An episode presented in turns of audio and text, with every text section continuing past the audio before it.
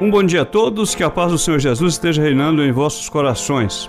Eu quero meditar convosco neste dia no Evangelho segundo escreveu São João, capítulo de número 2, versos 1, 2, 3 e também o verso de número 7. E ao terceiro dia fizeram-se umas bodas em Caná da Galileia, e estava ali a mãe de Jesus. E foram também convidados Jesus e os seus discípulos para as bodas. E faltando vinho, a mãe de Jesus lhe disse: Não tem vinho.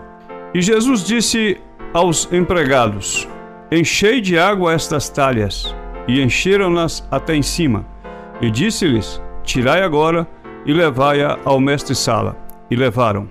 Segundo o texto que lemos, a história relata o primeiro milagre que Jesus operou no seu ministério.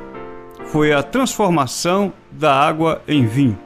Para aquela ocasião, pode ser que o efeito deste grande milagre tenha sido simplesmente a continuidade da festa, das bodas, mas os versículos primeiros que lemos relata que naquela festa Jesus também foi convidado para estar ali. O que eu quero é meditar convosco sobre a importância da presença de Jesus em momentos importantes da nossa vida, em decisões importantes da nossa vida, em situações de alegria, de gozo, de felicidade, ou uma situação de lamentos. A presença de Jesus muda toda a situação. Olha que a condição de continuar a festa acabou, mas Jesus providenciou o meio para que a alegria continuasse. Esta transformação de água em vinho tem várias conotações, mas o que eu quero falar-vos neste dia é que é importante a presença de Jesus em toda circunstância, em toda ocasião da nossa vida.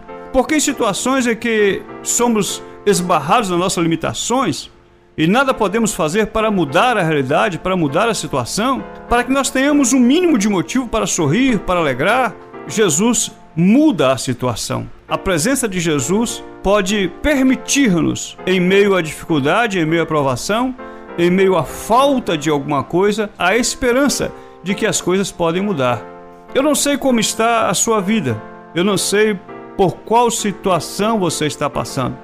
Mas eu sei de uma coisa, e com certeza, de que se você convida Jesus para fazer parte da sua vida, se Jesus faz parte das suas decisões, eu te afirmo que quando as dificuldades vierem, quando a escassez vier, quando a sua limitação chegar, Jesus pode prover meios para que você continue sorrindo, para que você continue festejando. Eu quero te convidar nesse dia a refletir sobre a sua vida, sobre as circunstâncias pelas quais você está passando. Em que situação da sua vida você perde a alegria, o gozo, você perde as razões para cantar hinos de louvor a Deus. Quero afirmar mais uma vez que se você convida Jesus para estar presente, para fazer parte dos momentos importantes da sua vida, quando sobrevierem as dificuldades, a presença de Jesus fará toda a diferença.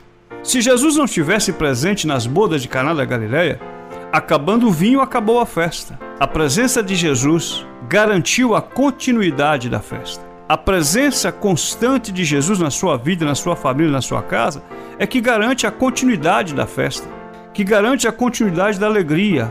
Se você perde a presença de Jesus, você fica limitado às suas limitações, por mais redundante que seja a expressão, mas é assim que nós melhor entendemos. Você fica limitado às limitações que são naturais de nós humanos.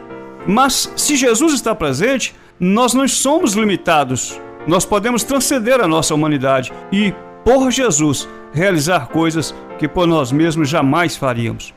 Convide Jesus não somente à sua festa, mas convide Jesus a continuar presente na sua vida, na sua casa, nos seus negócios, na sua família, nas suas decisões e creia que Ele estará com você para fazer você sempre ter razões sobejas para se alegrar, para festejar e para viver feliz na presença de Deus. Que Deus te guarde, que Deus te abençoe. Meu Pai, em nome de Jesus, lhe pedimos por cada ouvinte neste dia, Jesus, Continue nos dando motivos em meio às dificuldades, em meio às crises, que a tua presença contínua conosco seja motivo para alegria na nossa família, na nossa casa, no nosso casamento, nos nossos negócios, enfim, na nossa vida. Nós te pedimos em nome de Jesus, meu Pai. Amém. quando a palavra de Deus penetrar em seu coração.